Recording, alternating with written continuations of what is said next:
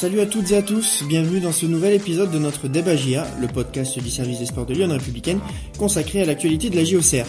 Alors comme d'habitude, voici le déroulé du sommaire, vous allez retrouver notre fameux débat qui sera suivi des coups de cœur, coups de gueule, des réponses à vos questions et enfin de l'interview de la semaine. Pour ce 35e épisode de la saison, on retrouve nos deux journalistes du service des sports de Lyon républicaine, Julien et Benoît. Bonjour messieurs, comment ça va? Salut Hugo, salut à tous. Eh ben ça va en pleine forme, euh, à l'image de ce stade de la baie des Champs plein de vie, euh, samedi contre contre Valenciennes. Julien, ça va aussi? Oui, ça va pas mal. C'est plutôt une belle période, c'est agréable à jouer et donc euh, en tribune, il y a quand même du plaisir. Bon, nickel. Alors une semaine après le, le match nul à Bastia, la J a renoué avec la victoire samedi face à Valenciennes, le score de 1-0, euh, et a été plutôt euh, plutôt solide, a concédé très peu d'occasions, ce qui nous amène à nous poser la question suivante. Solide face à Valenciennes, la défense peut-elle faire monter la GIA euh, alors messieurs, euh, on va pas forcément faire de prise de température, on va rentrer direct dans le vif du sujet. Euh, Benoît, la GIA a pas concédé, pas pardon, de tir cadré sur ce match. Ouais, bah pour ça c'est un fait assez rare contre contre Valenciennes. effectivement, zéro tir cadré concédé, aucun tir cadré concédé, et cinq tirs seulement en tout pour pour l'adversaire. Donc euh, ça dénote d'autant plus que c'est pas trop la marque de fabrique de, de la GIA, c'est une équipe plutôt euh, entre guillemets permissive défensivement parce que euh, elle ouvre elle ouvre le jeu et donc souvent il y a des choses à exploiter pour pour les adversaires. Et sur ce match-là, effectivement, c'était un petit peu différent. Un but 1-0 marqué à la huitième minute et puis tout un match à gérer le score. Des fois, ça peut être des interrogations hein, depuis déjà un ou deux ans. Est-ce que la GIA sait gérer un score, etc. Bon, ben là, ça a été ça a été bien fait. Alors effectivement, il y a eu du suspense jusqu'au bout jamais à l'abri d'une égalisation, mais euh, faut dire il y a quand même eu très peu d'opportunités laissées à, Valenciennes. Julien, les Auxerrois ont dégagé une, une certaine sérénité euh, sur ce match? Défensivement, oui, sur ce match, c'était euh, c'était tranquille. Après, bon, encore une fois, on regarde euh, de la très faible prestation euh, de l'attaque valenciennoise. Hein. ils sont engagés dans le maintien. Je leur souhaite bonne chance, mais il va falloir qu'ils montrent autre chose s'ils veulent rester en Ligue 2. Mais côté au Serrois, voilà, c'est c'est ce qui est dommage. C'est un peu comme à l'époque, ça me rappelle le match à Niort. Jusqu'au bout, forcément, chaque ballon qui peut arriver dans la surface peut faire un peu peur parce que il y a que un but d'avance. Mais au final, les Auxerrois ont rien concédé. C'est on dire rien ou presque. Ils ont rien concédé concrètement. Euh, donc euh, c'est quand même très rassurant à l'heure euh, où les matchs comptent et où il va falloir vraiment essayer de préserver au maximum son but. Sur ce match-là, c'était parfaitement fait. je pense aussi que c'est dans les têtes, comme l'a dit Benoît, il y a, il y a cette ouverture du score très rapide, une nouvelle fois. Et c'est Jean-Marc Furlan qui dit de plus en plus son équipe dans cette fin de saison où chaque point compte, elle a tendance maintenant, dès qu'elle mène au score, à changer un peu d'approche et donc à être un peu plus une équipe qui contre. Et c'est vrai que dans ces cas-là, vous ouvrez moins le jeu et c'était ça la faiblesse par le passé de la GIA, c'est que en ouvrant le jeu, elle s'exposait beaucoup plus. Ça, c'est euh, c'est une des. Tu considérerais ça plutôt comme une qualité, Benoît, de, de savoir fermer le jeu dans, dans ce genre de circonstances? Bah, ça peut. Après, faut pas non plus le faire trop tôt. Bon, la GIA quand même a continué à jouer en, en première euh, période, sans par contre se créer euh, trop d'occasions. Hein. C'est resté assez stérile, mais il y avait toujours une grosse domination territoriale et puis dans, dans la possession de balle. Et, et après en deuxième, oui, c'était un peu plus un peu plus timide. voilà, globalement ça peut être un jeu aussi un petit peu dangereux hein, de, de, voilà de se contenter du du 1-0. Bon après sur ce match-là, c'est vrai que le scénario euh, a fait que ça a été euh, très bien fait. Peut-être aussi que en ce moment avec ses moyens offensifs, euh, la GIA sent qu'elle peut pas forcément non plus marquer à tout moment comme ça a pu être le cas précédemment dans la saison et que peut-être fallait se contenter de ce 1 et qu'il y aurait pas forcément les, les moyens de, de, de marquer davantage. Donc après c'est des gestions des scénarios de match, des forces du moment, des temps forts, temps faibles au cours d'une partie. Voilà, c'est il en faut aussi de la maturité dans, dans, dans, la gestion, dans, dans, ce sprint final. On parle de, beaucoup de pression du résultat, etc. Arriver à garder un, un résultat, c'est preuve d'une certaine, d'une certaine maturité, ouais. Julien, euh, c'est d'autant plus une, bonne performance que bah, la défense, euh, euh, c'était pas forcément la défense titulaire puisque Bernard Bernard était absent. donc c'est Coef qui l'a remplacé, Théo Penlar qui a glissé sur le couloir gauche. voilà, c'est globalement c'est une bonne chose pour pour la confiance, pour Jean-Marc Urland d'avoir des, des choix sur cette fin de saison. Oui, voilà, parce que c'est c'est une absence qui a, qui a engendré finalement deux changements, on peut dire, puisque ça a changé la charnière avec Koef qui a été euh, aux côtés de Djoubal et le décalage donc de Pelnard dans le couloir où il avait déjà joué euh, dernièrement euh, contre Nancy, je crois par exemple. Mais euh, bon, c'est pas son poste depuis le début, même si il a été formé et donc on peut toujours avoir des interrogations au début de, de la rencontre et en fait ça a très bien fonctionné. La paire euh, Koef Djoubal, elle avait déjà eu à jouer quelques matchs la saison passée, notamment ensemble, donc il y a quand même. Ouais, ils avaient beaucoup joué ensemble la saison passée, moins cette saison, mais bon, ils se connaissent globalement. Donc il y a de la connexion naturelle, donc ça c'est une force, euh, c'est une force forcément pour la GIA. Et Pelnard, bon voilà, il a déjà joué dans sa carrière au poste de latéral gauche. Euh, on peut à mon avis euh, aussi estimer que sur un match ou deux, si besoin, Arcus peut être remplacé dans le couloir. D'ailleurs cette saison, il a fréquemment été sur banc. Donc je crois voilà, défensivement, il y a quand même du choix, une certaine polyvalence qui qui offre à Jean-Marc Furlan quand même plus de certitude en vue d'éventuelles absences que, comme l'a dit Benoît tout à l'heure, dans le secteur offensif où une nouvelle fois quand même la suspension de, de Charbonnier pose question. Alors Benoît, le, par rapport justement à, à ce, ces changements euh, euh, contraint et forcé euh, par Jean, pour Jean-Marc Furlan. Euh, le fait d'avoir Théo Pelnard sur le côté gauche, qui quand même s'est affirmé en tant que défenseur central, qui est peut-être moins moins pesant offensivement que, que Quentin Bernard, ça c'est peut-être aussi une des raisons de la solidité de, de la GIA hier. Bah c'est un défenseur un défenseur dans l'âme, Théo Pelnard. après voilà, il a il a il a tenu son couloir aussi offensivement. Il a apporté aussi un petit peu sa, sa contribution défensivement. Euh, il a jamais été pris euh, à défaut. Faut dire aussi que quand même euh, Valenciennes jouait sans ailier, quoi. C'était c'était des pistons et donc qu'on a quand même pas trop vu apporter le danger dans, dans les 30 derniers mètres. Donc on parle beaucoup forcément de, de l'arrière-garde, mais globalement c'est la prestation défensive de, de l'équipe qui a été qui a été réussie parce que le fait qu'il n'y ait pas eu de tir, en fait, c'est qu'ils ont même pas approché en fait des, des 30 derniers mètres. Donc, euh, bien sûr, euh, la surface a été bien défendue, mais déjà avant ça, il y a eu euh, un maillage qui a été très efficace pour pour contenir l'adversaire. Il faut pas oublier qu'on défend on défend bah, quelque part. exactement. le premier défenseur, c'est c'est attaquant comme on, comme on dit. Donc Et pour le coup, la Cincinnati Yoko, s'il a pas forcément tout réussi dans ce match, n'a pas été avoir d'efforts. C'est en plus l'une de ses caractéristiques. C'est un joueur qui harcèle et tout, donc donc euh, donc voilà, non, mais effectivement, c'est une prestation euh, solide euh, globalement de, l'équipe. voilà, il n'y a même pas eu de coup de pied arrêté non plus concédé, par exemple. voilà, ça, peut amener un peu du, danger des fois. Il y a eu une seule action, alors qui a amené vraiment un frisson là, c'est quand Haïté, je crois, déborde là, le long de la ligne de, but et, et trouve Bonnet, il me semble, au premier poteau qui coupe. Bon, peut-être on, on, parle différemment aujourd'hui si, Bonnet euh, la coupe et la ras du premier poteau, mais voilà, c'est la seule alerte qu'il y a eu. Donc sur 90 minutes, ça fait quand même léger pour Valenciennes. Julien, je me tourne vers toi. On va parler un petit peu de, du match de Bastia de la semaine dernière où la GIA avait concédé deux tirs cadrés et donc encaissé un but. tu avais eu ce sentiment-là déjà de solidité en Corse? Oui, pareil. Alors après, bah, c'est pareil. C'est pas l'équipe la plus euh, fantastique offensivement. Et il y avait eu ce but exceptionnel encore, il hein, faut le rappeler, de, de, de Franck Magri, hein, d'une frappe des 20 mètres pleine lucarne. Mais dans l'ensemble, oui, on avait senti déjà euh, une équipe auxerroise euh, assez sûre de, de, de, ses forces et, et qui maîtrisait les débats défensivement. donc, je pense que sur ces derniers matchs où la GIA va jouer quelques équipes qui sont dans ce ventre mou en embuscade, il peut y avoir des, matchs qui sont compliqués, mais je pense quand même que cette force défensive euh, actuelle euh, va, va être pour la GIA quelque chose d'intéressant pour euh, baser la suite, parce que encore une fois, quand vous êtes en début de saison, que vous avez le temps de faire un peu tous les résultats que vous voulez, avoir ce jeu très ambitieux que Jean-Marc Furlan, c'est agréable. Pour les joueurs, c'est plus facile de se lâcher. Là, c'est évident que chaque match qui passe, l'enjeu, il, il, devient de plus en plus comptable. Et Jean-Marc Furlan, il, le sait, donc il essaye un maximum d'insister sur le jeu avant tout. Mais ces joueurs euh, sont pas bêtes, hein, ces joueurs le savent. Euh, ils savent très bien que l'an passé, à un penalty près, on va pas revenir là-dessus, euh, les, les, les playoffs étaient, euh, étaient euh, au bout. Donc maintenant, chaque erreur devient de, de devient quand même dur à rattraper. Donc euh, je pense que le plus simple encore, c'est de pas prendre de but. Mais bon, forcément, ça se fait un peu au détriment du, du, du jeu offensif.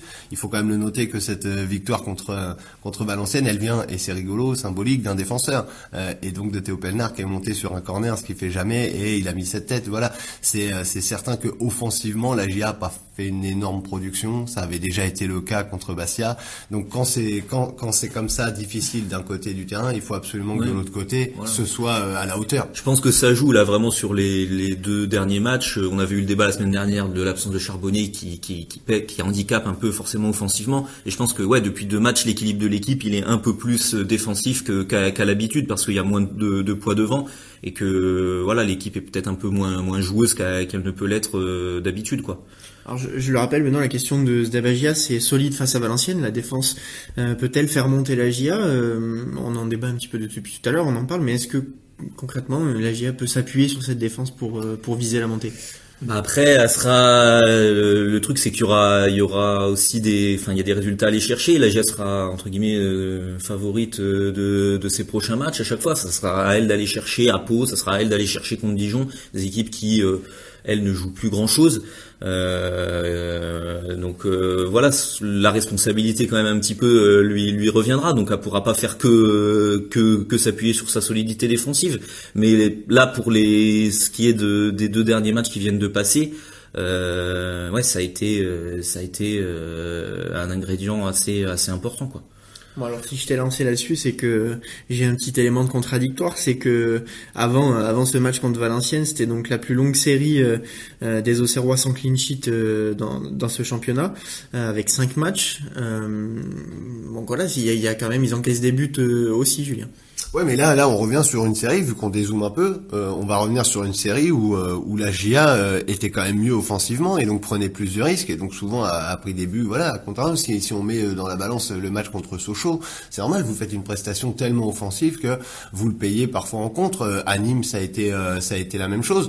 donc, bah, moi, je fais pas forcément le clean sheet qui me gêne, c'est plus quand vous prenez plus d'un but dans une rencontre, ce que la GIA avait l'habitude un peu de faire sur la première partie de saison, c'est moins le cas, ça fait de ma part depuis depuis janvier. Donc moi je trouve quand même que la GIA a su, euh, ce sera jamais une équipe défensive. Hein. Jean-Marc Furlan, c'est pas un coach défensif. Et les gens peuvent penser ce qu'ils veulent, même si ça se joue à un match nul à la dernière journée. C'est pas dans son ADN de, de, demander de serrer le jeu. Donc faut pas rêver non plus. Mais on sent quand même que la GIA a changé de braquet dans, dans ce secteur de jeu depuis euh, depuis un an, un an et demi, où elle avait tendance à se à se compliquer la vie ou même à se gâcher des matchs euh, un peu faciles parce qu'elle était trop permissive mhm. défensivement. Là, je trouve que même les soirs où la GIA fait pas de grandes prestations, ça ça a dû, ouais, c'est plus rare que l'équipe sombre derrière. Ouais, disons c'est voilà, c'est pas son identité de base, mais c'est une option qu'elle a un petit peu euh, davantage que, que d'habitude dans les soirs où euh, où euh, bah, c'est pas la folie.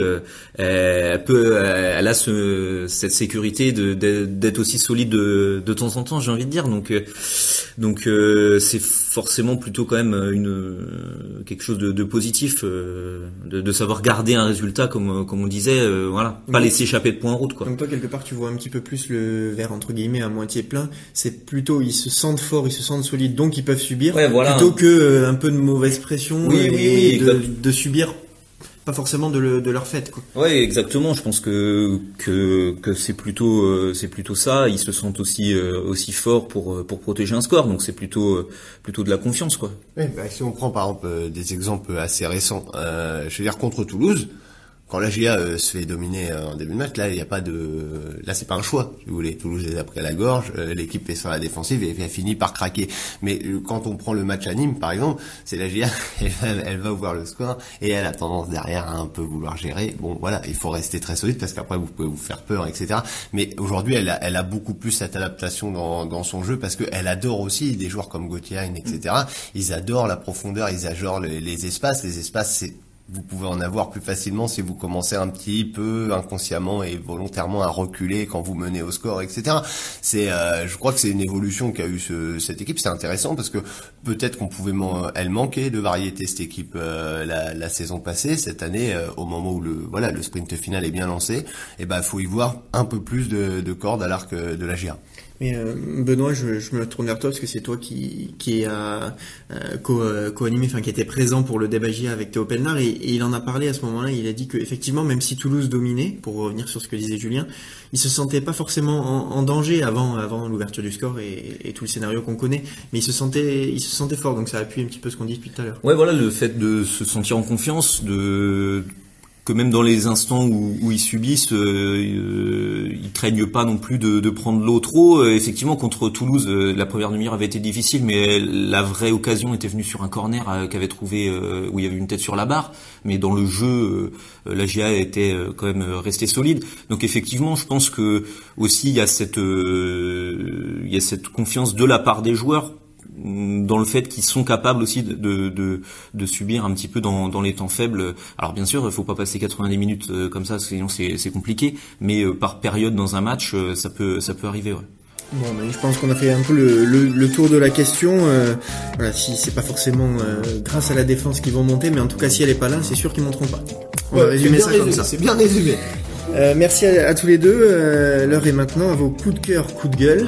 Euh, je vais commencer avec avec Julien. Est-ce que tu as un coup de cœur ou, un coup de gueule à nous proposer? Je pense que oui. Bah là, je crois que c'est un coup de cœur qui sera partagé par l'ensemble du microcosme serrois. C'est quel bonheur de revoir à la baie des Champs et à Auxerre James Zou. ça fait plus de deux ans, le début de la pandémie, que le propriétaire chinois de la GIA avait pas pu venir. on sait qu'il nous l'a souvent dit, voilà, qu'il suit de loin tout ça. Là, il a enfin pu être là, assister donc un peu à l'entraînement dans la semaine. Il a assisté euh, pour être euh, voilà au match des U17 avant le match.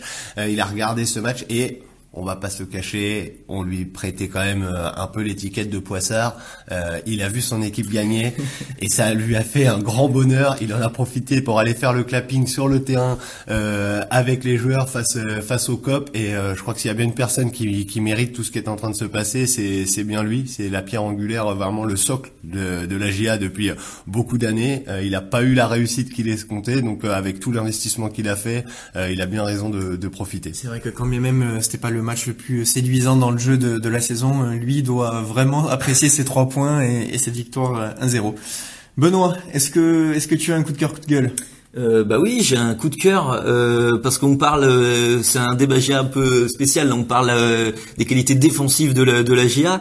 je soulignerai aussi le but venu sur corner. Voilà, on a vu plein de beaux buts cette saison dans le jeu, des actions, des redoublements de passes, des trucs magnifiques. Effectivement, c'est quand même plutôt ça la GA, son identité à la base. Mais de temps en temps, mettre un petit but sur corner, ça peut être utile. c'est une force l'an dernier. À un moment donné, vraiment, la GA était très performante.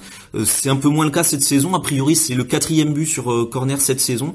Et là, c'est venu de, Théo Pelnard, un joueur qui d'habitude ne monte pas. Euh, il reste derrière avec Arcus en général.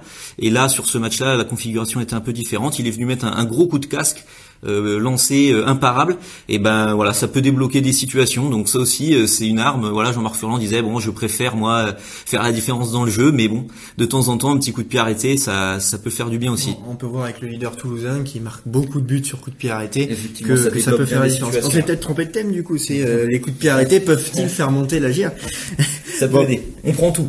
Merci, euh, merci à tous les deux. C'est maintenant l'heure de, votre moment, euh, celui où Julien et Benoît euh, répondent à, vos questions après cette, journée de championnat. Alors on va commencer avec une question de, de Jean-Mi. Bon, j'imagine que c'est Jean-Michel. Pensez-vous que, que Jean-Marc Furlan puisse faire jouer Ben Fredge un petit peu plus longtemps, Benoît? Eh ben, là plus longtemps que Valenciennes, euh, c'est possible là parce que là il n'est pas rentré, il a fait zéro minute. Hein. Il était rentré un quart d'heure euh, à Bastia et donc effectivement peut-être on pouvait s'attendre à le voir un peu euh, encore en fin de match contre contre Valenciennes. Il est resté sur le banc. c'est vrai que Sinayoko à la fin du match était épuisé, l'avant-centre. Il était temps que le match se termine tous les changements avaient été faits, il y avait trois changements qui avaient été faits, un, euh, par un, euh, côté Auxerrois, et Ben Fredge est, resté sur le banc. Donc euh, après voilà, c'est des qualités différentes un petit peu. ben Fredge était rentré à Bastia quand il y avait besoin d'égaliser pour faire rentrer ses qualités de finisseur dans la surface. Là, il y avait plutôt besoin de défendre un résultat. On sait que Sinayoko est un joueur qui, qui vraiment agresse beaucoup l'adversaire, pèse beaucoup. Peut-être un petit peu moins la qualité de Ben Fredge, même si plus frais il aurait pu apporter. Donc, donc voilà, on verra peut-être encore le, dernier match de suspension de, de Charbonnier à Pau, euh, est-ce que Ben Fretch peut un peu euh, gratter du temps de jeu Mais euh, effectivement, il est resté sur le banc contre contre Valenciennes. ta réponse était tellement complète que tu as même répondu à la question de, de Gilles qui, qui se demandait euh, pour, quand la GIA a subi, pourquoi, pourquoi le, le coach Jean-Marc Furlan n'avait pas remplacé Sinayoko, qui était selon lui cuit, donc par, mais il, était cuit, il était cuit, mais là, le, avec Benoît l'a bien expliqué, c'est euh, parce que moi je sais que de toute la semaine depuis Bastia, les gens ne parlent que de Ben. On adore ici des qu'un, c'est juste des profils. Ben il est rentré à Bastia au-delà de, fallait marquer dans un, un système avec deux attaquants. Mm. Je veux dire, là concrètement, Furlan il voulait garder le score, il a laissé qu'un attaquant, il a même pas mis du Gimon euh, devant, parce que c'est pas la même chose. C'est Sinayoko, moi je trouve qu'il a fait un match techniquement à la rue, il a tout raté ou presque mais il a, il n'a cessé d'harceler le bloc euh, défensif adverse, et c'est, je pense, que Jean-Marc Furlan attendait de lui, sinon, j'imagine que dans la trois séries de changements, il l'aurait sorti.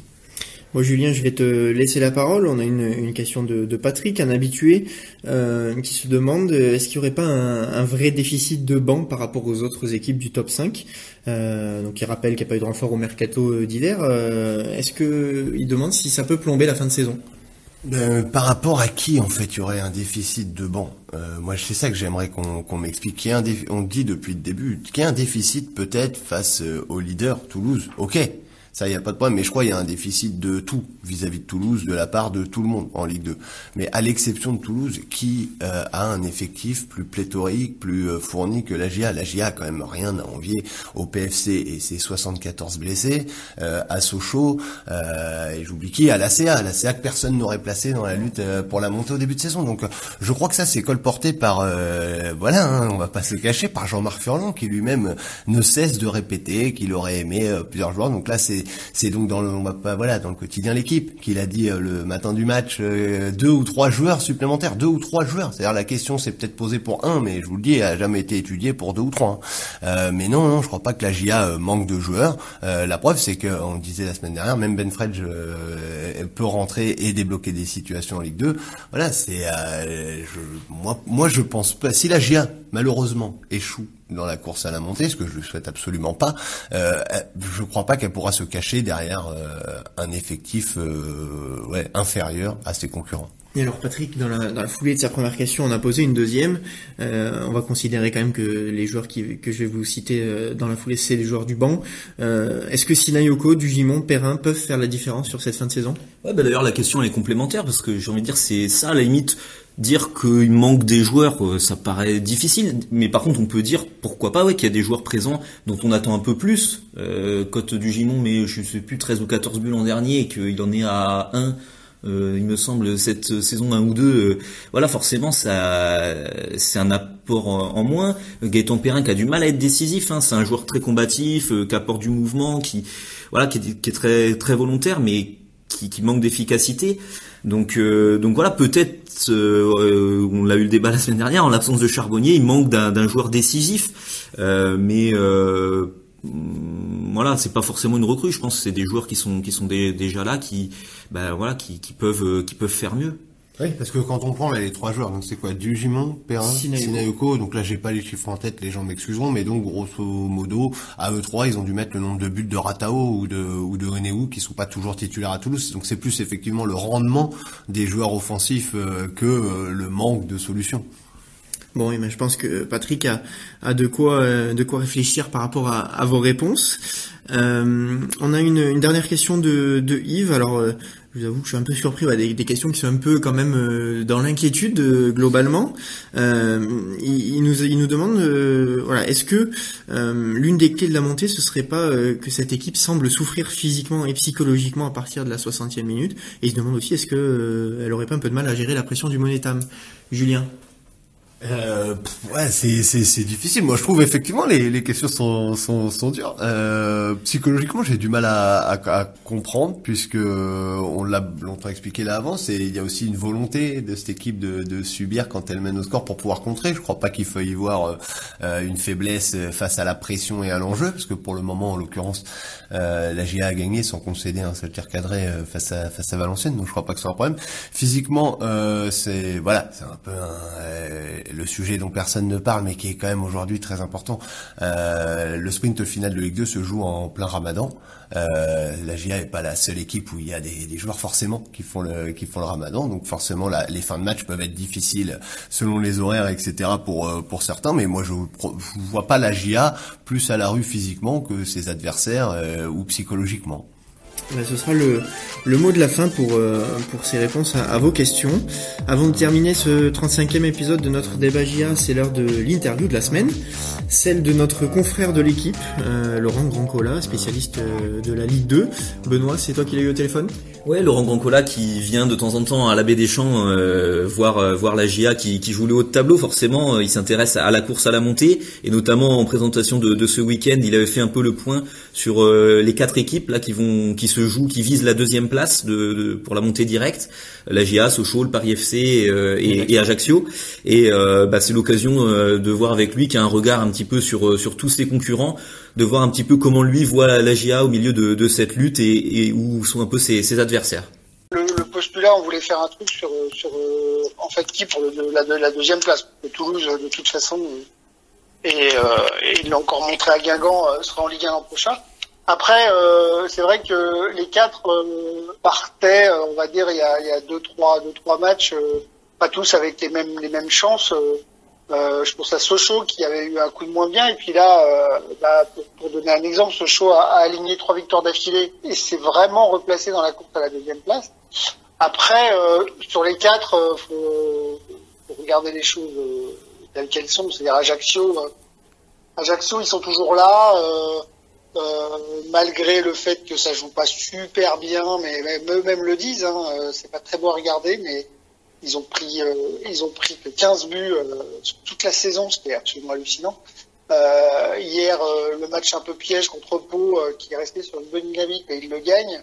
Alors, je pense qu'à domicile, Ajaccio va pas laisser beaucoup de points. Donc, moi, je dirais un petit avantage pour Ajaccio parce que bah, ils sont devant. Même si le PFC bat Dijon, ils auront toujours deux points d'avance. Et si je devais faire un pronostic, ce serait un petit avantage pour Ajaccio. Après la GIA euh, n'avait pas euh, Gaëtan Charbonnier à Bastia, n'avait pas Gaëtan Charbonnier hier. Euh, il me semble qu'hier, j'ai pas vu tout le match, mais ça n'a pas été simple. Euh, et il y aura encore un match à faire sans euh, Charbonnier. Donc pour avoir, euh, en fait, et pas seulement pour la GIA, c'est aussi pour toutes les équipes, la, la, série de trois matchs là qui arrive on en saura beaucoup plus. Voilà, c'était donc Laurent Grandcola qui, euh, qui a son avis sur, euh, sur la question, sur cette question de, de la montée directe en Ligue 1. Avant de vous quitter, c'est l'heure de vous dévoiler le nom du vainqueur des deux places pour le match AGA Dijon le 19 avril prochain. Vous étiez 6 à avoir trouvé le bon résultat, mais quelle surprise, personne n'avait le but de Pelnard. Euh, oh, quelle déception. donc on a... premier avec la GIA, hein, pour, euh, pour rappeler. On a dû donc euh, procéder à un, à un, tirage au sort vérifié par Maître Nadjar. Et donc c'est Philippe Béguigné qui l'emporte. Félicitations à lui. Je vous remercie tous les deux d'avoir animé ce débat. Cet épisode de Débat est terminé. N'hésitez pas à réagir sur nos réseaux sociaux et à très vite pour de nouvelles aventures. Merci messieurs. Salut à tous, bonne semaine. Bonne semaine.